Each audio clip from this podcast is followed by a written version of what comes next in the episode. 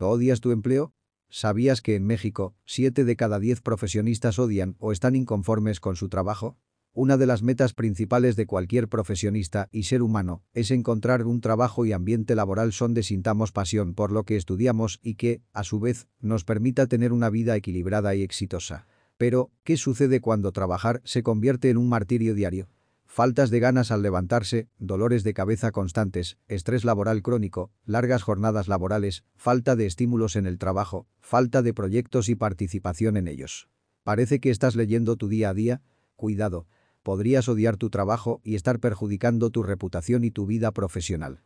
Para cualquier profesionista que tiene ambiciones de crecer, es importante encontrar un ambiente laboral que exija un esfuerzo extra de nuestra parte y que sea tan bueno que nos motive a sentir pasión y gozo cuando lo hacemos.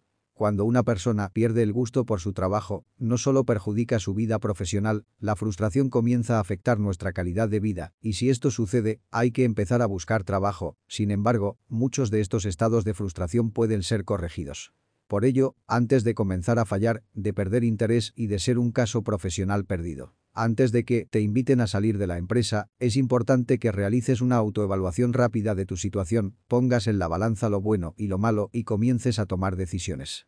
Algunos casos donde las personas comienzan a presentar algunos síntomas de frustración y odio hacia su trabajo. No me quiero levantar. María trabaja como secretaria particular de un abogado especialista en temas farmacéuticos. Abogada de profesión, María se ha enfrascado en una rutina de papeleos incesantes y tomas de dictado constantes. Cuando llegó María a este despacho reconocido, su primera idea fue que existían oportunidades de crecimiento. Hoy, María padece uno de los principales síntomas de alguien que odia su trabajo. Cuando escucha el despertador, no puede levantarse. De unos meses para acá, esta abogada de profesión llega todos los días tarde al trabajo y, eso sí, es la primera en irse a su hora. La participación de María en la firma se ha limitado a realizar sus pendientes y tareas que surgen diarias, su participación en proyectos de la empresa y su contribución para alcanzar sus metas personales es casi nula. Burocratización. Juan trabaja en el área administrativa de una de las tiendas departamentales más grandes del país. Con tres años en la organización, Juan ha visto cómo muchos trabajadores suben de puesto y él sigue en el mismo lugar.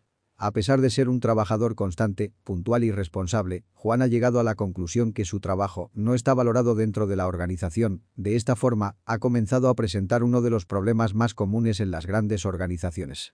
La burocratización.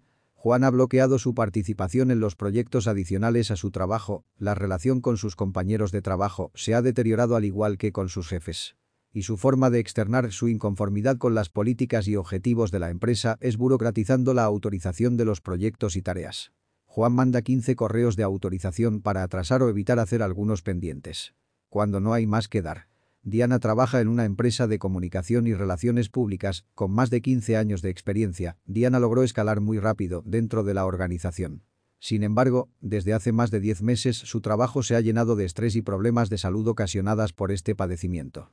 Su ausentismo ha comenzado a perjudicar su calidad laboral. De acuerdo con sus superiores, la calidad de su trabajo deja mucho que desear, en las juntas se encuentra distraída, la participación en los proyectos y la creación de ideas para mejorar la presencia de la marca en el exterior es casi nula y sus faltas al mes han aumentado en un 300%. Para Diana, los retos que le exige la organización se han vuelto poco alentadores para su carrera profesional. Ha llegado un momento en que la empresa le está quedando chica, sin embargo, su vida profesional se está viendo afectada, creando mala reputación y pocas probabilidades de recomendaciones futuras.